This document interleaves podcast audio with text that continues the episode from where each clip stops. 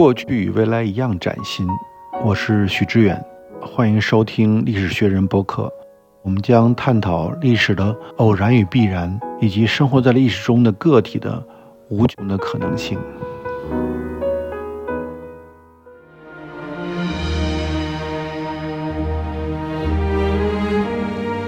你就说那个时代人们是充满了希望的，他可能是爬坡过程中很难，对每个年轻人来说。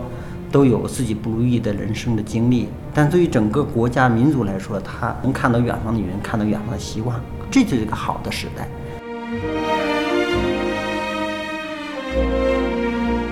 这是个结构性问题，是个体制性问题。就像比如说，我们在一个板结的土地里面，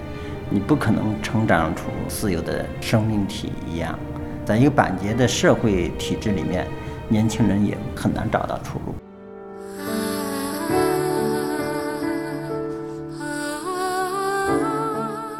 各位听友，大家好，欢迎来到由单向街基金会和历史学人联合推出的播客，我是庄秋水。那我今天请到了一位呃很有意思的历史学者马国川先生。朋友们，大家好，我是马国川。国川老师这几年一直是在研究日本明治维新，然然后也出了好几本书。呃，所以我就想，哎，我们聊一个这个话题，蛮有意思的。因为对于中国人来说，明治维新像是一个永远的痛点一样。就说当时我们的洋务运动比他们还早，可是为什么他们那么成功，反而我们就失败了？历来是这是一个非常主流的观点。对。呃，所以我想先问国川说，你做这个明治维新的研究是一个什么样的初心呢？这个是一个很有意思的故事啊，因为我好几年之前呢，是二零一六年吧，夏天我有机会去庆应大学做了四个月访问学者。我一去呢，就去他学校里面去看了那个庆应大学的创始人叫福泽谕吉嘛，福泽谕吉的雕像，啊，当时给我感慨很多，因为嗯，我平时知道这个人，因为日本那个最大的日元，对，是一万日元的钞票上那封面人物就是福泽谕吉嘛。但是对这人的一生呢，其实真的缺乏了解。我后来就写了一篇文章，很长，叫《一个国家的启蒙老师》，以这个为契机，然后呢就就写了一系列的，就对明治维新这段历史就有很多感触，嗯，就愿意去探索这段历史，也就写了一系列的专栏文章吧。最后呢，结集以后就出了一本书，就叫《国家启蒙》，就是对这段历史的追溯。然后后来呢，因为受吴敬琏老师的启发，他说你还应该往下写。他说你没有写完日本的近代史、现代化，其实明治维新并没有完成。于是呢，我后来就又往下写，写到了一九四五年啊，从一九一二年到一九四五年，这就是《国家的歧路》第二本书。啊，后来呢是吧？再写一本就是国家的重生，就写在一九七三年。这写的日本的一个系列。对，就是其实就是日本作为后发国家，呃，不断追赶、不断奋斗，最终实现现代化进程的这样一个故事。就非常棒的一个想法，因为其实我们近代以来，尤其是十九世纪末期，就是日本和中国是非常，就是一个有意思的一个关系，既互相敌对又互相学习。二零一九年的时候，我也去过日本那一趟，也走了一些跟明治维新有关的一些地方。所以我感触最深的呢，是在当时山口县有一个叫松下塾的一个地方，是当年的一个小私塾，主导者就是那个吉田松阴啊。他那个私塾现在就变成一个博物馆或者纪念馆一样的。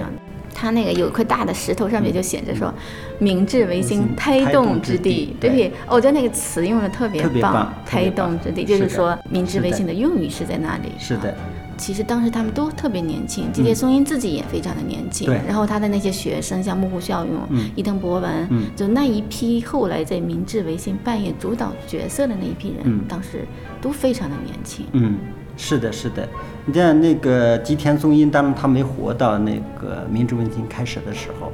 但是他在飞船来航一八五三年、五四年的时候，他半夜呀偷渡上那个船上，对他想出洋留学，对当时是政策不是的，是的，是。其实他当时才二十四岁，然后呢，因为美国人不愿意惹事儿嘛，后来就把他送回岸上去，然后按当时的政策是必须要。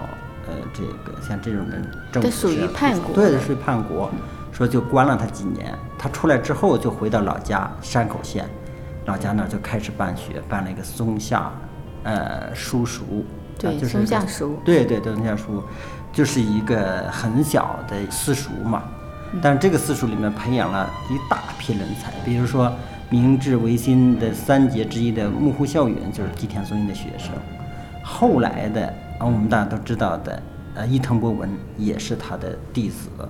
还还有一好个呃高山静坐，对对对对对也是其实对特别重要的对一个人物。是的是的是的他这高山静坐曾经跟随，我记得是就是他吧，跟随千岁丸，然后到中国访问，嗯对，到上海太访问。太对了，那个大概是我印象中是一八五八五八年或六零年，六六零年左右啊，就是那个时候。当时高山静坐也才二十来岁，他他到呃当时上海以后特别感触多，一方面他看到了当时上海呀已经开始开埠了嘛，对他们去租界看，对对我觉得就是租界和传统中国区域，就是好像两个世界的，感是的，觉一样是的。。他也一方面看到了西方强大，另一方面他也看到了清王朝作为一个老大帝国的衰败。他说，如果我们要是这样下去的话，有可能就像清王朝一样，最终没有一个好的出路。但是如果我们奋起直追，日本人也会有好的前景。这是一个非常大的刺激，对当时日本的青年人来说。所以说，高山静坐真人就是以这个千岁丸到中国来，呃实地考察为契机，他们回国之后就掀起了尊王攘夷运动。嗯，对，其实我有一个特别觉得有意思的地方，也有当时以前也想不通的地方，就是说，呃日本人啊，就是他们之前，比方说他们刺杀那个当时幕府的大佬呃锦衣之弊啊，然后呢还去烧当时的英国的领馆啊，就是他们当时年轻人，他其实对于黑船来航，当时一八五几年的这个美国人过来，嗯。他们对于西洋人其实是一种特别痛恨的态度啊。然后到后来他一转身去学习，就是他这个变动变得又特别快。是，我们老说我们有丰厚的传统资源啊，嗯嗯但是就是转身起来就是挺慢的，大家要接受这个观念要经过几十年啊，甚至上百年。那他们在很短的时间内就一下子就接受了。嗯你觉得这里边是什么样的原因？这个原因，我觉得可能确实和你刚才讲的，就是日本的这种文化本身的特性有一定关系。从历史上来说，日本它是远离中国大陆的嘛，亚洲大陆它孤悬海外，是个海岛。但这个海岛有一个非常重要的特点，你注意，它呢和大陆之间距离是远，远到足够远，近近到足够近。也能进进行交流就啊。近就是它能够交流，嗯，远呢，就是说你大陆上的军事力量没有办法对它进行毁灭性打击。所以说，中国历史上只有元朝曾经两次远征日本，但最终都失失败了，铩羽而归。所以说，大陆上的军事力量和文化力量没有办法对它进行摧毁性打击，它一直有一个非常延绵不断的一个传统。但另一方面呢，它又不断的吸收大陆的东西，比如说唐朝的遣唐使啊，宋以来的一些和尚啊，或者什么人去来往交流，一直在保持着，所以它就形成一个非常独特的东西。对，呃，这个我是特别有感触，因为当时我去的时候呢，嗯。我也跟一些日本的会跟他们也交流过，嗯。也看过一些材料，就是说在明治维新那个呃幕藩体系的时候，那个前后啊，嗯当时日本的他武士阶层嘛，他是可以接受教育的，嗯。那他们的这个接受的这个教育，其实是可以说是完全是跟中国传统的教育是有一部分完全重合的，比方说他们也会学这个四书。西乡隆盛都是可以写很好的汉诗的，对，他们接受传统的教育，只不过比方说他们像那个。嗯当时背中松山藩的那个山田芳谷，他也办了个学校，那个学校他会讲一点蓝学的部分，就所谓蓝学，就是当时西洋跟西洋有关系医学呀什么一些部分，但他接受的还是传统的教育。嗯，在这点上我不是特别同意啊。我们一般人呢理解的，或者是一厢情愿认为，就是当时日本的教育啊，就是来自于东方的，或者是原本照抄的东西，比如儒家学说。儒家学说应该说在日本的传统教育里边是占了相当的比例，但是绝对不是全部。对，没错，绝对不是全部。对，那些东西其实也被经过了日本的本土化改造，比如说我们中国人讲的仁义礼智信等等这些东西，但是对于他们来说，它的排序是不一样的。所以说呢，这些人就是在这样的一种文化和教育里面塑造出来的，武士的那精神风貌，和清王朝的知识分子那这个士人完全不一样。对你说的这点，我特别同意，就是是为什么呢？是因为我跟一个日本朋友聊过，嗯他就说到日本要特别庆幸的一点是说，他学了中国的很多制度文化对，但是呢，他说唯一俩点没学，嗯一点上是科举没学，对。对第二是没学太极，太监制度 对对对是的。所以就说，因为他们去上学，嗯他们去参加各种私塾，他不是出于我要考科举的目的对，去是的学，是的，啊，所以我就意识到，他们学中国的很多东西，他其实都是哎，觉得这个对我有用，我就拿来用。嗯他不会考虑太多立场的问题。对。比如说他们那些人，他会学朱子学，他也会学阳明学。对，对他来说，他们好的部分都是可以为我所用的。嗯嗯嗯嗯，就说到这个，我想起就是吉田松阴这个人是非常有趣的啊，对。就是他后来因为不是要出就是偷渡出国嘛，出国留学，结果被抓回来以叛国罪抓起来的时候，在监狱里的时候，他好像他一直在读什么？他一直在读孟子和那个李治的焚书。是的，对，对所以他就是说，他的理智的那种，就是对传统的那种背叛，说、嗯就认为自己所做的事情是有价值，这种精神力量，对我我觉得对他来说也是一个支撑他走下去的一个非常强大的思想资源。嗯，这点毫无疑问，在孟子应该说对他还是有很大的影响的。但是我这，我还是想强调，就是那一代日本的这个武士，尤其是中下层武士，他们表现出磅礴的生命力和开放精神，以及进取的精神。这种精神和当时清王朝的知识分子完全不一样。啊，我们可以设想一下，比如在一八四零年前后，中国的知识分子还都是在好守穷经，对吧？对，在考科举，对考科举然就那后几本经典的这个教科书里边是打转。或者说他们是高度内卷，是吧？高度卷卷的这些知识分子都人人无精打采，对吧？就像鲁迅讽刺的一样，那十几岁就像小老头儿一样，一个的，这精神非常萎靡。但是你看那些人完全不一样，吉田松阴一个二十三岁的一个年轻人，他就想偷渡，去看这个世界，看世界啊，这个真是我们现在想想都觉得很不可思议的事儿。这个呢，就是和他这种在文化和教育里面以及教育制度是完全不一样的。所以说呢，正是因为以这样的一种精神，让整个在他开国之后一直到明治维新期间，我觉得这个国家都表现出一种呃强大的向上的一种精神。对这个其实也是蛮神奇的，嗯就是。呃，我记得我当时去那个冲下熟的时候，嗯嗯。就是它那个有水池，池子底上都是有几个字，就是至诚。是。至诚，那就是吉田松阴他对。他一生的那种信念嘛，嗯就是能非常，确实是一种非常纯粹的精神力量。对。但是今天松阴，我记得他还说到一点，就是挽救日本于危亡而崛起之方法，只能依赖于民间回高远之志的优秀人才之奋起。对，哎，就就是说，他把拯救这个国家的这个力量放在了这种中下层的青年人身上是的，上。是的，是的，是的，这就是所谓的草莽嘛，他特别提倡草莽草莽精神。对草莽精嗯神。，这些草莽精神后来就孕育出一批在日本近代史上称作叫志士，有志士之士。而这些志士的主体，就是刚才你所说的，他就是当时的日本的中下层武士。日本的这种制度呢，应该说，呃，在明治维新之前，它其实和中国制度完全不一样。中国完全是一个皇权专制的社会，那一人之下，皇帝嗯上面所有的人都是他的臣民。而日本完全不一样，它是一个幕府制、幕藩制。这幕府是最高的实际统治，然后全国分为很多藩国，这个都算不清楚，因为藩国里面还有藩国。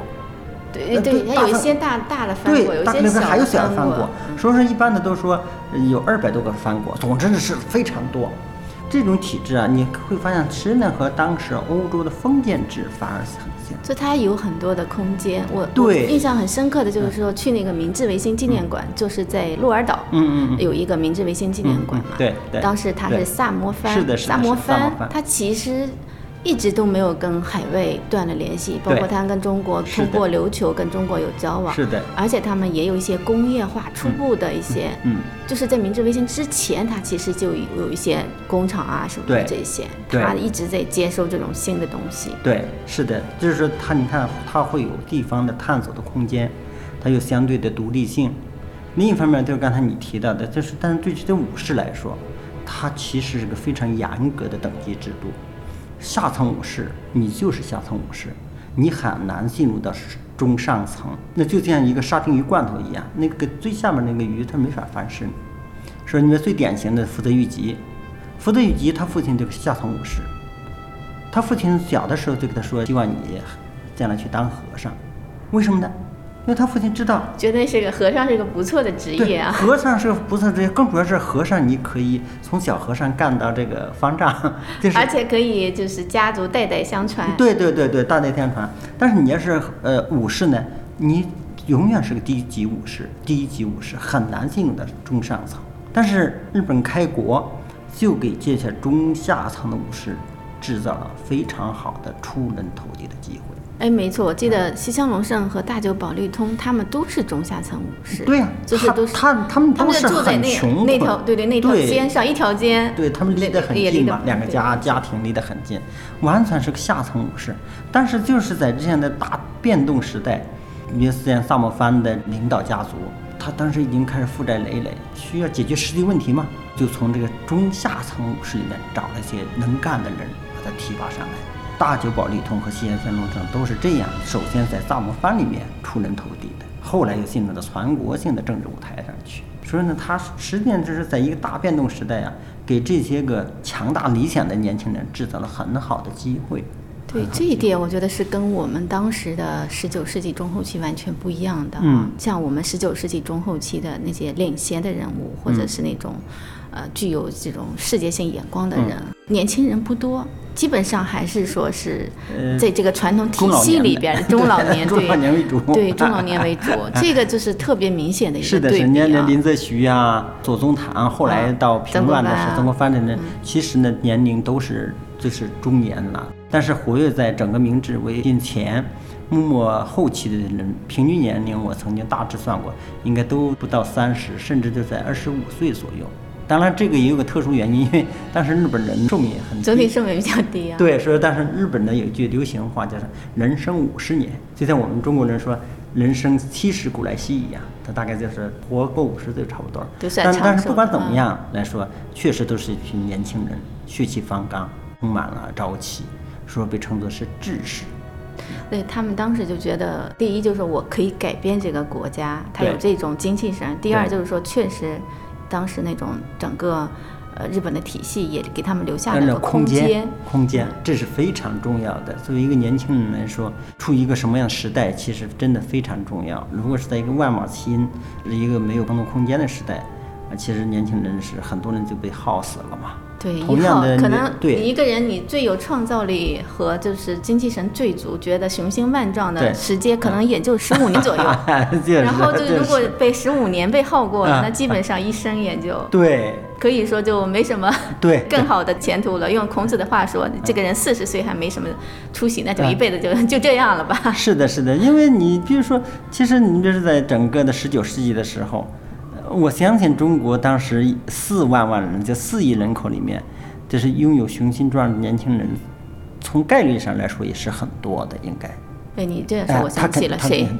容闳啊，容闳，对对对对，你想想，容闳回来碰了多少年的壁呀？是的是的他容闳他出就是第一批留学生，嗯然后嗯去了，他是耶鲁毕业，耶鲁法学院毕业的，应该说是第一个拿到了耶鲁学位的中国人，可以这样说吧对？可是他回来之后，嗯。到处碰壁啊！他回着一腔热血嗯说：“我需要把所学贡献给我的母国啊！”是的结果回来到处碰壁，然后所有的都试过了，以至于跑到太平天国去尝试，说：“ 哎，只要给我一个发挥的地方，我就去尝试。”是的，其实你比龙红更晚的孙中山也是啊，也是碰壁嘛。一开始他还想走体制内改革道路，所以说就找到李鸿章，给李鸿章上书，结果李鸿章也没什么回应，说是一个充满理想年轻人，后来也被逼变成了革命党嘛，基本上就是这样的一个逻辑。没错，就是所以就说到，对于年轻人来说，你处于一个什么样的时代，或者是一个什么样的社会文化结构下，是特别重要的。有时候就远远超出了个人努力的这个成分。对，所以说我觉得可能十九世纪中国年轻人很多人也都选择了最终躺平，在那个时代也只能躺平了。那你 那有什么办法？就是说，如果你努力半天，最后发现这个强大的系统还是会把你覆盖掉。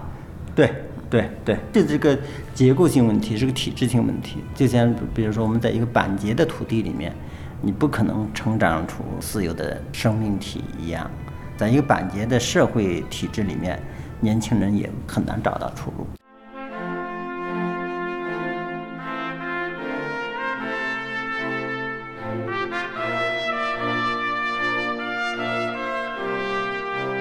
我想起来，就是说，就你像洋务运动，像一八六零年吧，我记得江南造船厂啊，那时候他有江南制造局，有翻译局啊，对，他也做了很多事情，引入了很多的这种西学的最新成果，对，然后也有一批年轻人在里边儿，不管是从事技术的，或者是从事翻译的都有，但这些人就是说，最终他还是一个技术化的身份，他没有成为这个当时特别有影响力的，会影响到整个历史进程的人物。对你别说，呃，最典型的就是刚才我忘了说一个人，就是严复嘛。我前两天刚从福建回来，我了解他一些历史，觉得很震惊的。本来这样一个人那么年轻就去欧洲学习，去英国海军学习海军学习对。回来之后呢，一直是郁郁不得志，很早就开始吸鸦片了。你知道他翻译《天演论》的时候。是一边吸着鸦片一边一边翻译《天野论》，难怪那些 天野论》的那些词语就有点非常的飘啊，就是非常华美。对对对对，所以说你其实我看了之后，感觉到特别震惊，也觉得。感觉很悲哀的一件事情。对，因为我之前去看过一点关于郭松涛的一些资料嘛。那当时郭松涛做第一任驻英公使的时候，他就在英国见过严复几次，非常的欣赏严复，觉得这这年轻人不错啊，这年轻人将来有大出息。是的。呃，对他寄予了无限的期望。对。但是像严复这样的一个人，结果回来他又是那样一个。是的，呃，但我也知道一些人会把它归结于说严复个人性格呀，或者不太圆滑，不会处事呀。因为中国人总是会这么说，如果你没有出来，那一定是你自己不太容易群体啊。对。但是如果一批人都是这样，就只能说明这个土壤土壤是有问题的。对你比如说在明治维新嗯时代，呃，包括此前的幕末时代，其实很多那些个幕末的志士都是棱角分明的。很少有人说是处事很圆滑的一些人，嗯，你比如说像福泽谕吉这样的，比如说像西乡隆盛这些人，都是棱角分明。啊，对他们那种性格，就是包括处事方式，在中国的文化氛围会看来都是那种刺儿头。对对对对，是的，是的，是的。你比如说这个福泽谕吉是很典型，他很早就就到幕府里边去工作了，他在幕府里面是做翻译工作，但是呢。他就一直和政府保持着距离，说他自己就去办私塾，就是后来的庆应大学，就是在那个时候，他主要精力实际上还在体制外工作。从他个人个性上来说，也表现的是非常有棱角，很棱角。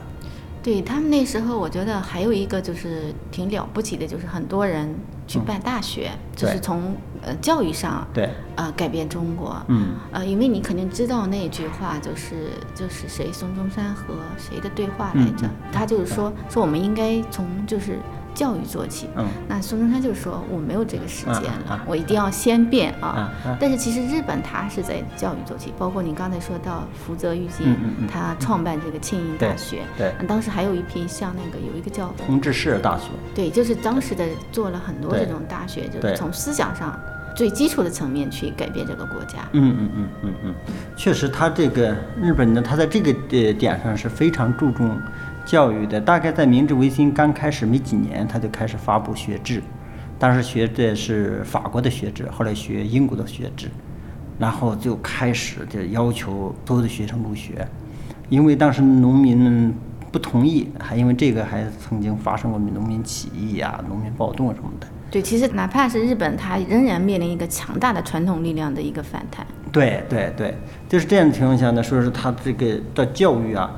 呃，我印象中我看到一个数字，就是到了二十世纪初的时候，日本的整个的识字率其实呢，在世界上都是排在前面的。其实这就非常了不起。福泽谕吉他写的劝学篇，写的西洋事物，就是他到西方去游历，看到的西方的社会啊等等，他介绍西方的一些书，当时印刷的都都是天文数字的。嗯，有的书大概一弄就是到几十万册，您知道几十万册那就非常了不得了。那包括像这样像《银环志略》，就是徐继玉写的《银环志略》，在中国没什么反响，反而是出口到了日本，对日本人影响非常大。一本关于世界地理的书。对对对对，包括林则徐委托魏源写的《国图志》也是，在中国没有什么影响，反正打开日本的眼界。日本人当时都觉得如获至宝，这书啊，然后翻译呢。当然，你也可以说 就是没版权了。当时那个时代，所以说翻译了老多这些东西。这些人都对于当时的日本的知识界，尤其那知识精英产生了巨大的影响。而这些东西书呢，在中国，在当时清王朝几乎没有受到什么关注，这也是很悲哀的一件事情。对，我觉得这一点其实是我一直认为特别重要的一点，就是说日本它通过这种教育和这种广泛的青年人的参与，就他把西方的这种西学用日本的方式来讲述出来，所以对于他们接受度会提高，嗯，而且会真的会深入民间、深入人心，嗯，就是我们呢，当时的清朝它缺的是这一点，嗯，其实也是跟这有关系，就是像。《银银环之略》《海国图志》就最早的一批启蒙的读物，它没有成为一个广泛的共识。对对，只是少数几个人有先见之明的人说啊，这书不错，这我们中国人应该看这书。是。但是从上，比方说那个总理衙门到最下层的人，他都没有一个深刻的影响。对。没有转化成一种中国方式去影响它。这就是刚才说的那个问题，就是实际上又和这个体制有关系嘛。中国这套制度仍然是在这个科举制度的。情况下来运转的，对于大量的年轻人来说，读其他书都没有任何意义。对对，是因为有科举，因为我刚一开始说到，因为科举这个关在卡着。是的，是的，只有这些个和考试有关系的书，对他来说觉得才有意义。其他的书都是不务正道、没有实际价值的，都是无用的东西。而在当时，在幕府时代以及到后来的明治时代，他都没有这样的。科举制度，人们就是觉得什么有用，呃，对于我的个人事业也好，对于这个我的事业开拓事业开拓也好，他只要有用的，他就拿来。我们这儿呢，都是背一个考试 考什么？对对对对，考考什么我就学什么，凡是不考的，那我肯定不学。这个实际上是就把很多人就完全束缚在那么一条老路上去，很少有人。敢于冲破那样的一种制度，就像今天中国的大量的学生和家长一样，明明知道现在的教育自己不喜欢，但是呢，还是被迫在这条路上走。相当于你上了这个赛道，就只只能跟着往前冲了，没法换赛道。对，因为他没那种制度，他没有提供新的可能性，或者是新的可能性，他被挤压到了一个最狭隘的空间。对，我觉得这个其实就是说，能看青年人的一个出路，确实关系着一个国家的未来啊。我觉得很有意思，就是西乡隆盛，嗯，其实后来他为什么会有西南战争呢？嗯，也是因为他手下那一批人啊，嗯，也是中下层的武士啊，后来没有参与到新国家的转型的过程中，对，一些人没有出路了，对，那没有出路怎么办？我就看了西乡隆盛的一些传记呀，或者去了他自杀的，就是陈山城山公园，系列叫陈山公园，是的，都去过，包括他的墓地，嗯，就是鹿鹿儿岛都去过，嗯，那我感觉其实他当时应该说是这是个明知必然失败的一场战争，对对，但是呢，他又是一种传统的那种武士精神，你又必须带着这些年轻人走下去，对，所以才会有那个西南战争。他这个其实是真的是一个历史悖论，就是一方面明治维新之所以能够推翻幕府。开始明治维新，主要是依靠了大量的中下层武士，他们是那场革命。如果我们说它是革命的话，他们是那场革命、那场社会变革的主力。但是这场变革完成以后，当这个国家开始转向新的建设的时候，这批人又成为落伍者，没有用武之地了。没有用武之地，他们感觉到自己没有出路，于是呢就开始造反。我个人对他们不是太同情，啊，对武士们不是太同情，因为我觉得这个阶层呢，其实也是很腐朽的。他们也算是有特权，对，他只不过特权有大特权、小特权对他就是日本，他的呃士农工商嘛，跟中国一样，只是我们这是文士，在日本历史上他是武士。那武士们其实就是有特别强的特权的，哪怕下级武士，他走在街上都可以大摇大摆。甚至，如果他认为对方，比如说农民或者这个商人对他有所不公，他可能挥刀把人杀死。几乎是不受法律惩罚的。说这是一个完全是一个不是生产的、拥有特权的一个阶层。就是说我个人认为，他们这个整个阶层的最终的失败或者退出历史舞台几乎是必然的，只是他采取了现在叛乱这种方式，这给整个国家造成了很大的问题呃和悲剧。但是我觉得呢，特别有意思的是，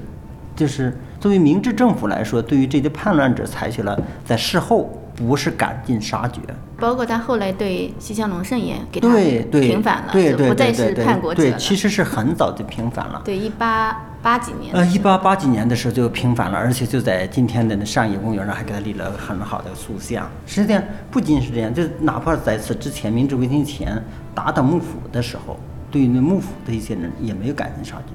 哦，说到这一点，我觉得特别有意思的一点就是说，其实当时不管是幕府的还是倒幕的，嗯都是有一些特别厉害的人，包括像幕府那边什么呃盛海舟啊、对山田芳谷这些人，也都是又有见识又有能力的人是的。，是的。这个说说呢，对那段历史我自己研读下来了，其实我觉得幕府也不是一个我们一般意义上的一个就是反动的历史力量，幕府也有强大的要推动这个国家走向现代化的力量。假如啊，我们只是假如哈，假如没有孙中山南翼，我觉得当时的幕府也完全有可能带领着这个国家走向现代化。这个历史并不是一个绝对的，好像就是只有明治政府才能领导这个国家实现明治维新，走向现代化。其实当时幕府也有这样强大的力量。对，因为像一开始幕府要开国，反而是这些武士们反对。是的，对，是的，一开始的是的，，是。所以我说，其实真实的历史啊，它总是非常复杂的。没错，就是真实的历史肯定是不是那种就是说分边站啊，他们经常也有很多的交错，就一个人可能他身上既有进步的力量，又有保守的那一面，对。都是是这样很复杂的。对对对嗯，包括我觉得日本人很有趣的，就是说西南战争啊，嗯。西乡隆盛是一个失败者啊，嗯。包括大家都知道明治三杰啊，西乡隆盛、大久保保利通和幕幕府府孝允信，对。但是西乡隆盛和大久保利通他们是、呃同乡啊，对也住得很近，一条街上。是。但是在鹿儿岛那个地方呢，嗯。大家都更喜欢这个西乡隆盛。嗯。我记得那个纪念馆里边就会有一个大牌子，对。会就是一边写着西乡隆盛，一边写着大久保利通嗯，比较两个人的性格、嗯。身高嗯，呃，这个他们的格言，嗯。就是你能看出明显对于西乡隆盛这个人的偏爱。对，他是这样的，就是日本文化里边有很有意思的现象，就是他不是完全的像我们中国人推崇的是这个胜者王后败者死，以这样的以成败论英雄。呃，恰恰相反，日本文化里面有时候反而呢更推崇那些个失败者，更推崇失或者说是那种个性特别强、有真性情的人，嗯，对，一个是有真性情，另外就是他对于是成败的这个认知啊，确实和我们不是特别一样。你比如说，前两天不是岸田文雄被扔个炸弹嘛，对不对？啊，去年安倍首相被暗杀了，历史上这样的刺杀首相、刺杀政家的事件很多。刺杀者有很多有各种各样的问题，但这些人很多人被日本人称作是英雄的。这就是我在读日本近代史的时候觉得特别难以理解的一个东西。他们好像就是对于这些个人，有时候甚至是挑战现存秩序的、挑战现存权利的那个失败者，他们好像更推崇一些。对，抱着很大的同情，哎对特别欣赏他们展现出来的那种精神气质。对，所以说呢，这就和我们的中国人崇拜的成功者哎啊，对只要一成功方方面面都好，对所有的是发言都是有理，就是很权威的。是的，是的，。是的，是的，这个是非常独特的一个，你是可以说就文化特质也好，或者文化内容也好，总之呢，和中国还是完全不一样的。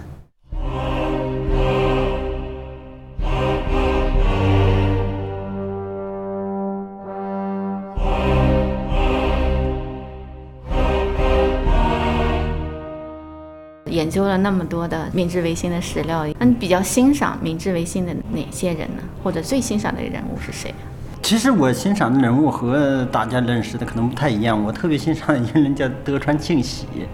呃其实他是幕府的最后一个将军，就最后一个将军啊，最后一个将军。这个人我为什么欣赏他呢？因为当时反对幕府的那些人，这些个明治维新政府军呢，已经兵临城下，到了东京城下，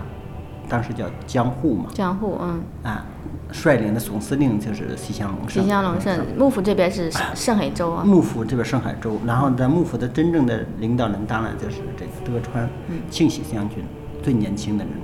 其实这个时候啊，德川家族在东京，包括日本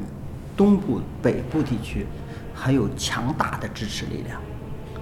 这些支持力量和当完全可以和当时西乡隆盛代表的维新军决一死战。决一死战，就哪怕失败了，至少还是可以拖上一段时对对，一间啊。拖上时间，可能更好的甚至是化国而治，对吧？你统治西半部，甚至啊打败这个维新军都是有可能的。但是就在兵临城下的情况下，德川庆喜毅然决然的，就是说要谈判，要和平，我也愿意交出我的权利，让你们来干。然后他就派出人去去谈判，最就上一周后达到了跟西西乡隆对盛谈的，对，这最后就达成了这个吴血开吴血城的开城嗯这这样的一个协议。然后呢，德川庆喜就就自己回大振回奋回到老家嗯，回到老家呢，就在那儿家里面打打猎呀，或者搞搞摄影啊什么的，从此再也不问政治。我就觉得这个人呐、在中国历史上这种人是从来没有的。中国历史上政治家从来是争个你死我活，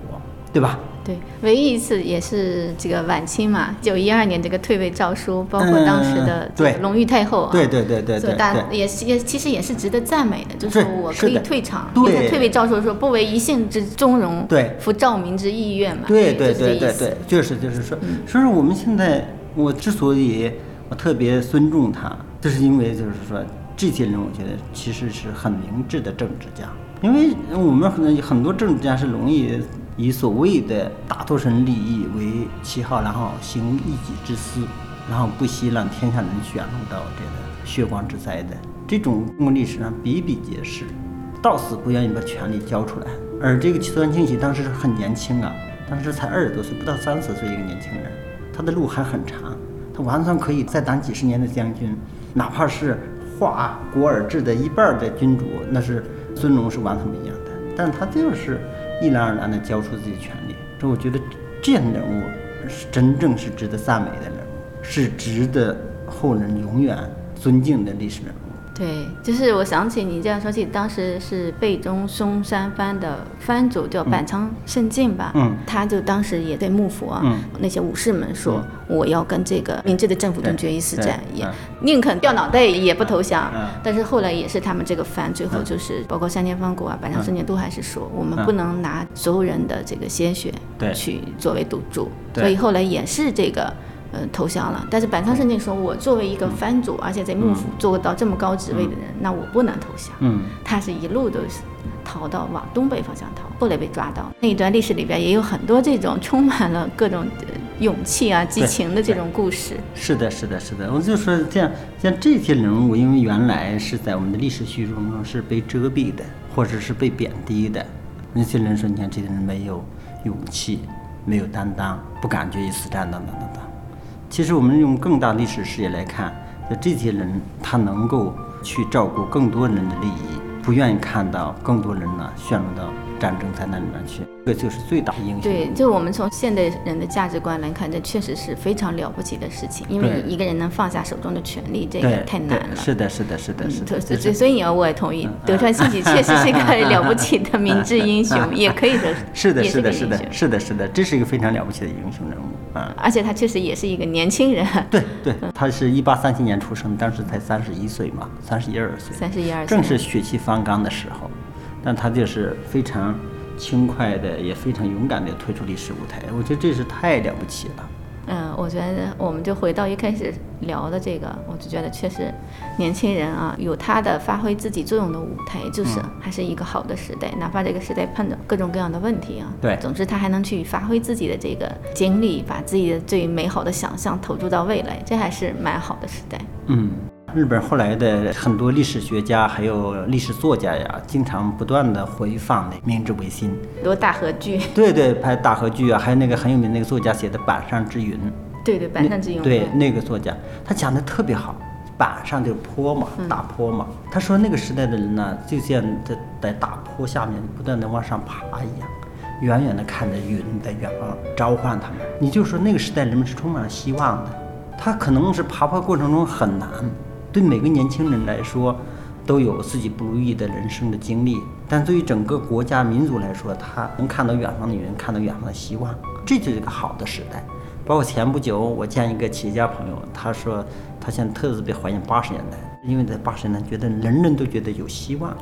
有希望的时代，对对，他就是觉得有希望，也有很多不如意。八十年代也有各种各样的不如意，哎呀，做生意被罚款呐，然后赔钱呐，对，等等等，这不如意事儿也很多。但是他细想想，今天回忆，就觉得那个时代呀，有希望，能看见那个板上之云。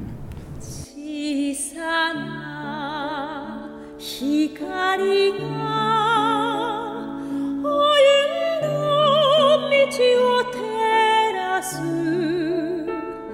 希望のつぼみが遠くを見つめていた。迷